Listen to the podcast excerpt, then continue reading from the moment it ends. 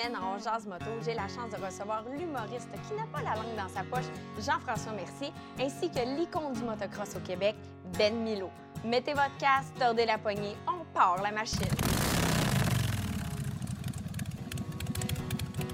Jean-François Mercier, Ben Milo, merci d'être venu à On Moto. On est bien content de vous Ça fait recevoir. plaisir, ça fait plaisir. Vous êtes toutes les deux des fans de moto, mais de motos différentes. Jeff, moto de route. Toi, Ben, Moi, je suis moins fan de me péter à la gueule, mettons. Toi, t'es un champion de freestyle motocross. Euh, évidemment, euh, vous faites ça depuis plusieurs années. D'où ça vous vient, cette passion-là pour la moto? Moi, si t'enlèves le moto, je suis un champion aussi. Ouais, moto. euh, Ça, je pense cas, que c'est Louis Morissette qui t'a influencé un petit peu, si je me trompe pas, dans l'idée de faire de la moto. écoute, moi, je te raconte. je, je- je prends- je prends le monopole. Écoute, let's go. Louis Morissette s'est acheté un Kawasaki Main Streak euh, jaune-orange. Il vient me montrer ça. Je fais Ah, ouais, crème. Euh, je me suis acheté un Kawasaki Main Streak jaune-orange. J'ai acheté la même, même moto. Il était. Il était pas content. Je vais, le, je vais le dire comme ça, il était vraiment pas content. Mais moi, c'est lui qui m'a initié euh, à la moto. Fait que moi, ça fait 19 ans que je fais de la moto, puis 18 ans que j'ai un permis. Toi, Ben, euh, la passion pour la moto, ça a commencé avec le motocross déjà Ouais. très jeune? Ben oui, moi, c'est. Écoute, l'affaire, c'est que mon frère a commencé, mais mon grand frère a commencé à faire du motocross avec ses amis, puis évidemment, j'ai, j'ai eu la piqûre et. euh, et Finalement, dit- tu as été meilleur que lui, visiblement. Ben écoute, j'ai été. euh, j'ai juste pas lâché. mais euh, mais l'affaire, c'est que j'ai. Bon, je sais ça, j'avais peut-être 9 ans. Puis là, j'achalais vraiment mon père pour qu'il m'achète une moto. Puis je l'ai tellement achalé qu'à un moment donné, il a comme fait, bon, OK, je vais, je vais en acheter une. là, tu sais. Puis là, je, je mettais des post-it partout dans la maison pour y faire, euh, y faire voir que je voulais une- vraiment une moto. tu. Fait que, euh, il a acheté une vieille, euh, une vieille euh, Yamaha 80cc euh, semi-automatique, genre 1970. semi-automatique? Ouais, ouais, Ouais, 1979, là, une vieille affaire. Puis j'ai commencé à en faire en arrière de la maison. Puis là, à un moment donné, il a bien vu que tabarouette, je lâchais pas. Là, fait que Je viens pas de Montréal? Non! non, non, non. Mais euh, t'es- après ça, tu es allé faire de la course de Oui, moto. Euh, oui. Ça, c'est venu comment? C'est toi qui t'y achalais ton père dire je Ben, veux mon me frère, encore là, ben, c'était vraiment une affaire de famille parce que mon frère a commencé à faire la course. Évidemment, après ça, j'ai suivi. Puis, euh, écoute, ça, ça- on a fait ça pendant, je sais pas, 15 ans peut-être. Ta première année de moto, t'as fait, t'as clenché 20 000 km, à ce qui paraît. Fait que t'as eu la piqûre. ouais. euh, J'avais pas de permis, hein. J'avais pas. euh, Puis tu sais, je faisais des affaires que des, que des gars de moto ne font pas, c'est-à-dire aller à Granby.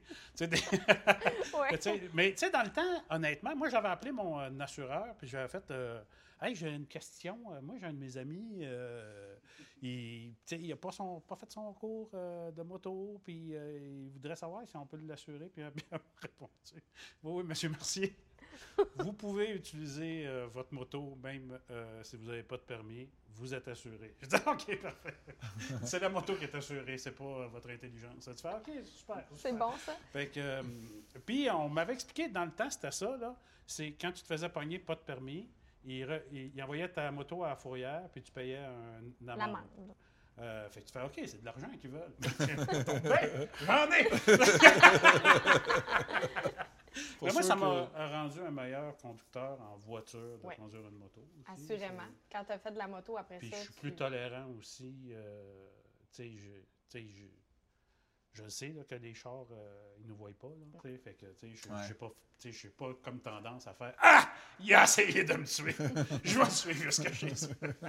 Mais quand ça arrive, ces choses-là, est-ce que c'est un peu le, le personnage du gros cave qui prend le dessus puis qui l'envoie promener ou tu te parles à toi-même et tu dis non, il faut que je reste zen quand quelqu'un te coupe? Ben, tu sais, quelqu'un qui te colle dans le cul, euh, à un moment donné, tu fais Ben là, euh, gros. euh, Décolle. Décolle, c'est- beau, là, tu sais, je veux dire, je, je, fais pas ça pour te bloquer, je fais pas ça, euh, là, tu sais, il te colle dans le cul, puis il y a une voix, là, tu fais là, euh, ça serait... Puis que, tu regardes dans ton miroir, puis que tu vois qu'il est en train Ah de... OK, en plus, tu sais, c'est... Il breakera pas, là, tu sais, fait que non, tu sais, il y a du monde qui sont... euh, Il y a du monde qui sont épeurants, tu sais, puis tu sais... Quand tu es sur une moto de route, tu as une conduite qui est plus euh, défensive, là, tu Ouais. sais, qui est... Oui, c'est ça. Mais tu vois, moi, je trouve que conduire n'importe quelle moto, peu importe la moto, c'est plus le fun que conduire n'importe quelle auto.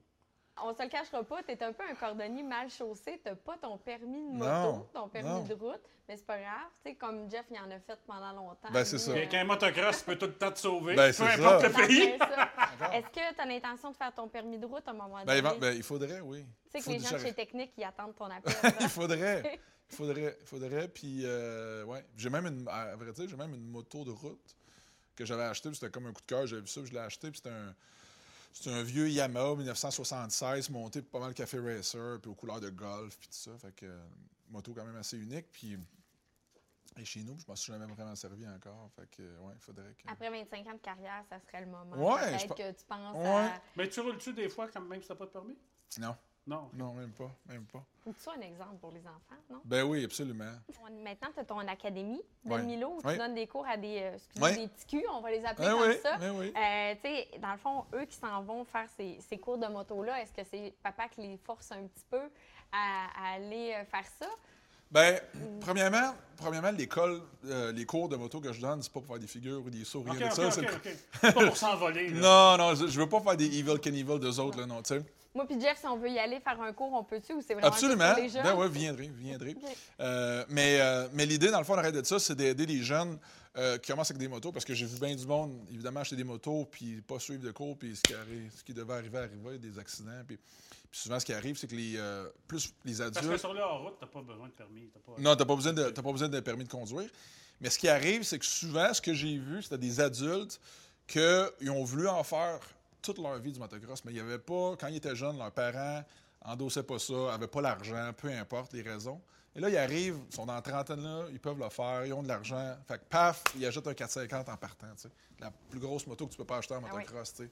Puis ils n'ont pas nécessairement les techniques qui vont avec le calibre de moto, tu sais. Les gars sont quand même en shape, hein, qui font ça. euh, Très. Fait que ça doit Ouais. être euh, pas mal plus exigeant qu'on pense. C'est très physique. Souvent, le monde pense parce que c'est un sport motorisé que c'est facile physiquement, mais c'est le contraire parce que c'est tellement demandant pour les bras, le dos, les jambes, cardiovasculaires. Tu sais, une course de motocross professionnelle, c'est 30 minutes. Puis tu fais ça deux fois dans la journée, mais 30 minutes, ton rythme cardiaque monte, euh, c'est oui. fourré, il fait chaud, c'est c'est vraiment dur, très, très phy- physiquement. C'est un des sports les plus durs au monde, là, les gens ne savent pas ça. Mais, euh, mais tout ça pour dire que non, c'est ça. Fait que l'académie est là pour aider les jeunes, surtout qui, les, les partir sur un bon pied parce que tu sais, c'est pas du mini-pot, là.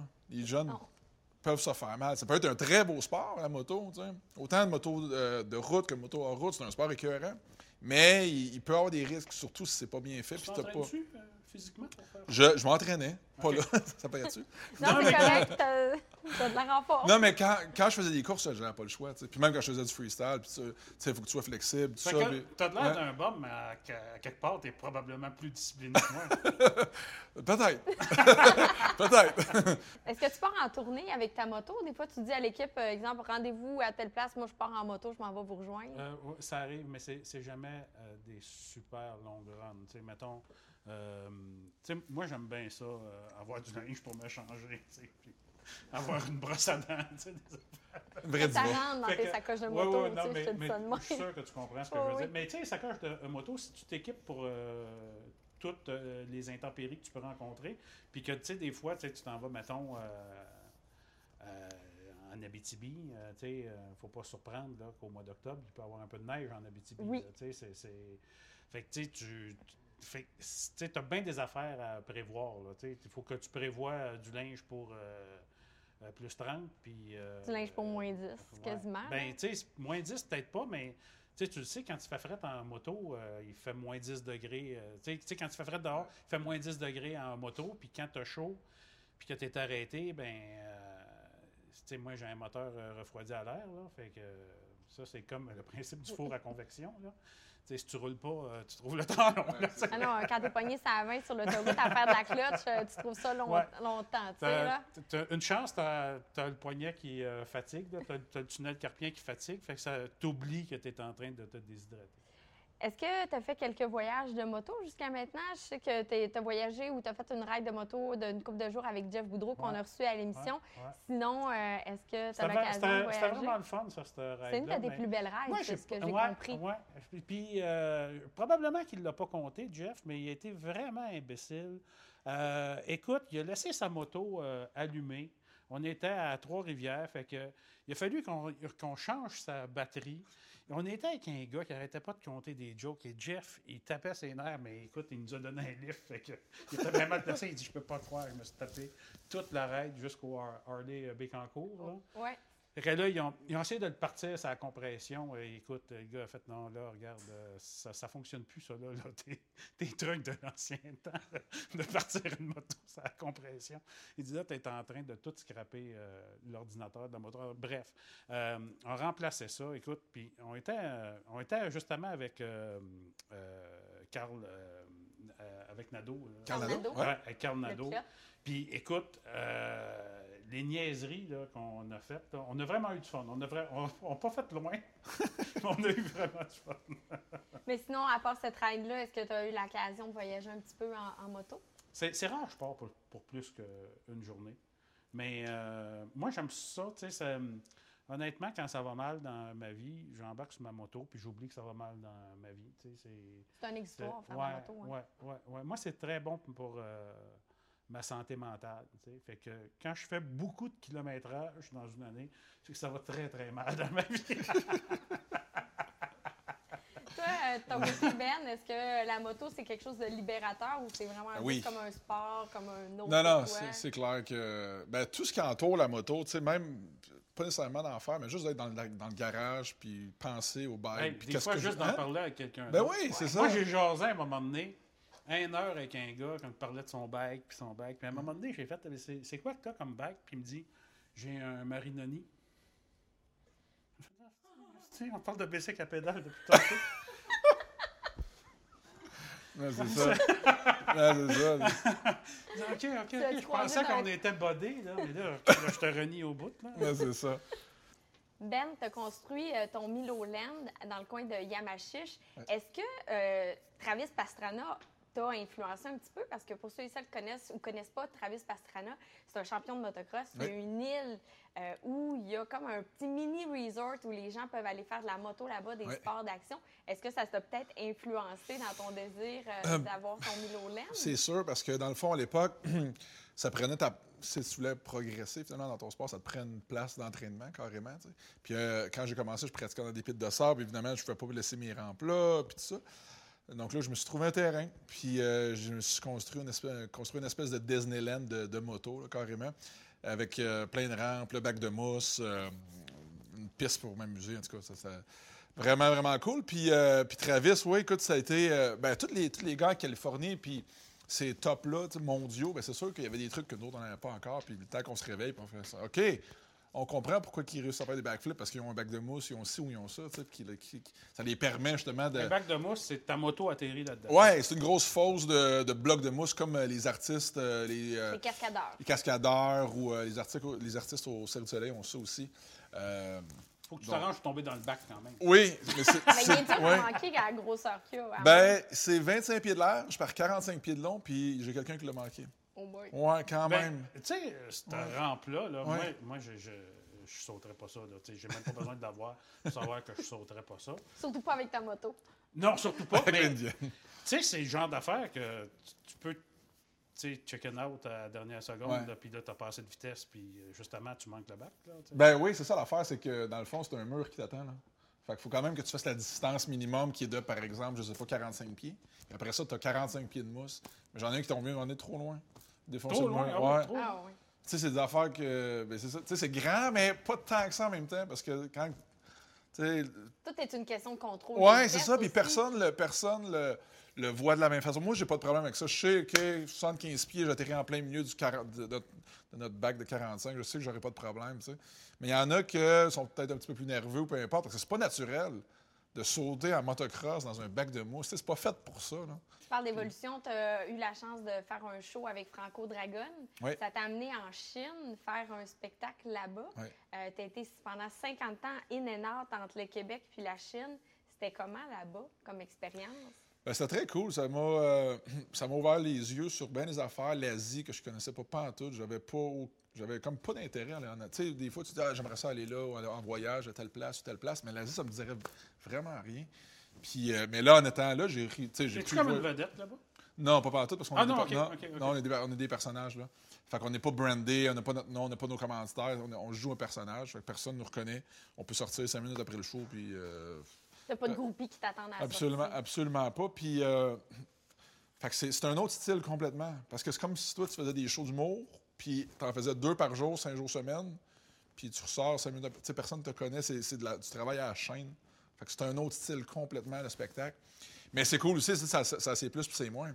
C'est Ça très- quand même difficile d'être loin de ta famille. Ouais, ça, c'est un- ça, c'est clair que c'est un côté qui est plus, qui est plus dur, mais en même temps, tu sais, moi, je, comparais ça à c'était un peu la ligne nationale de la moto pour moi, parce que je mettais même pas de gaz dans mon bicycle, j'avais quelqu'un qui t'a payé pour le faire, tu sais. Donc ça, c'est le fun, t'arrives, cinq minutes avant que le show commence, t'embarques ton bac, le bac est prêt, tu pars, puis tu y vas, tu sais. Ça, c'est très cool. Jeff, euh, as-tu des plans de voyage que tu euh, travailles dans ta tête sur un plan euh, de voyage à moto? Je sais que t'as déjà dit Honnêtement, que là, as des pas plans, là, va dire, euh, on, on, on essaie de pas trop en faire, on essaie de pas trop me poser de questions, mais et- et oui, c'est quelque chose que j'ai le désir de faire parce que ça a toujours été des super beaux voyages, des super belles anecdotes. Puis tu sais, il y a de quoi de à partir en moto.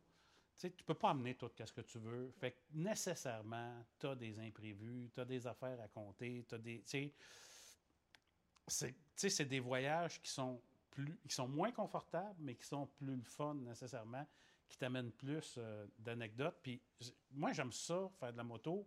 Écoute, moi, il y a du monde qui sont des chums de moto que au final, tu t'aperçois que tu connais pas parce que quand tu es en moto, tu jases pas. Là, euh, fait que c'est ça, tu fais crème, on pourrait aller à Burlington, puis non, non, non, non, non, non, non, on va Je pas. peux pas y Là, aller. tu fais, OK, OK, OK. Mais pourquoi? Tu sais, ben, non, moi, bien que ça de me rentrer en dedans? Puis tu fais, ah, OK, OK. Ah, ben, crime, euh, peut-être que je devrais arrêter de me tenir avec toi. Tu sais, c'est.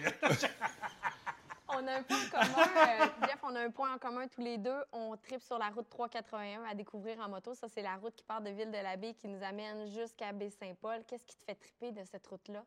Ben, euh, tu as tout là-dedans. Hein? Tu as, beaucoup de virages euh, à l'aveugle que tu fais une chance qu'il n'y avait pas de vanne qui s'en venait parce que celle-là euh, l'avait pris. Euh, tu vois, elle l'a peut-être pris un peu trop vite euh, pour mes compétences de pilote.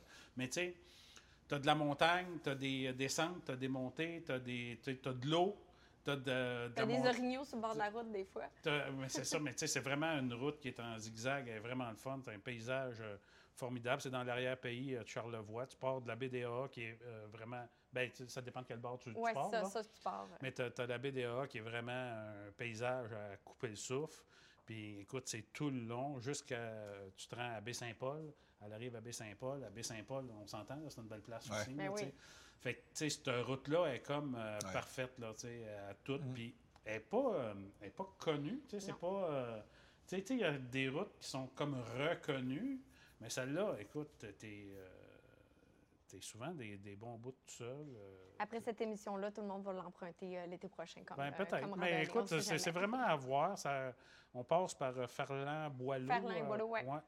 Euh, qui est comme, euh, fait- il faut que, si tu veux mettre du gaz, là, arrête-toi là, là, parce que Ben, tu tanks avant de partir, ça c'est sûr. Là. Tu sais, si tu un petit tank pinot, il faut que tu y penses avant de prendre la route. Ça c'est certain, mais c'est un 45 minutes, à peu près 45-50 minutes avant de te rendre à si Mais me c'est vraiment un paysage, ouais, ouais. couper Ben le oui, souffle, puis, sais, c'est- ta, ta moto, elle va frotter, là, tu sais, c'est, Nice. tu sais, c'est, ouais, c'est ça.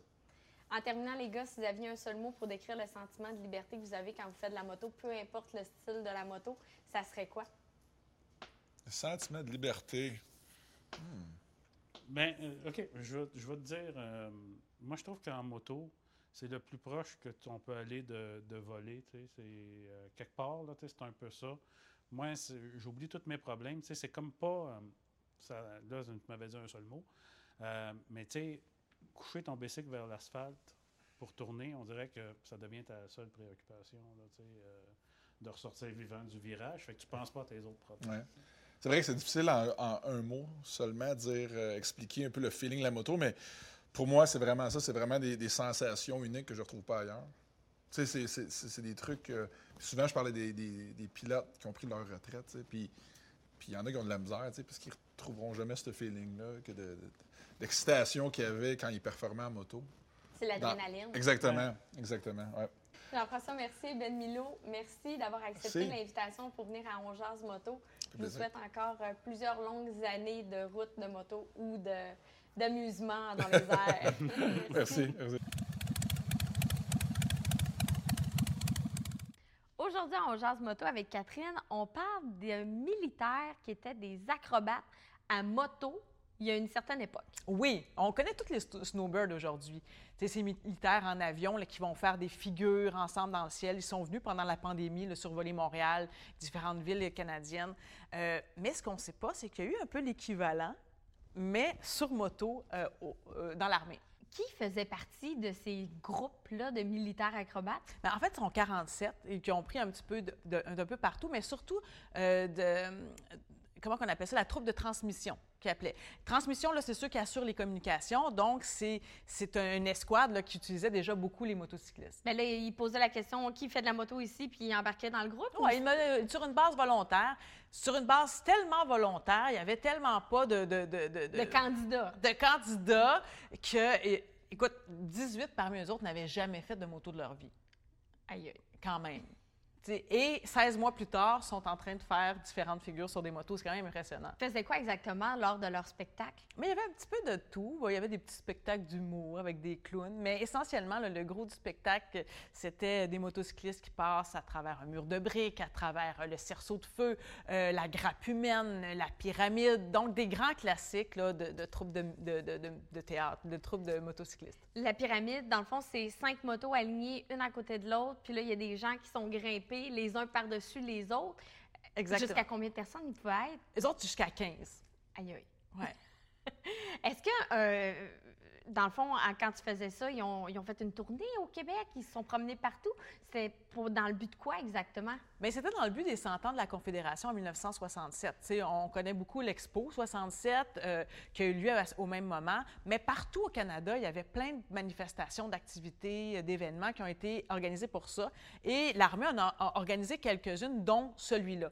Donc, ils sont partis partout. Ils ont, euh, ils ont visité 112 localités partout au Canada. Ils sont venus ici, ici, à Saint-Géron, Marimouski, à Matane, euh, Jonquière. à Jonquière, exact. Puis, est-ce que de nos jours, ça existe encore, ce type de troupe-là?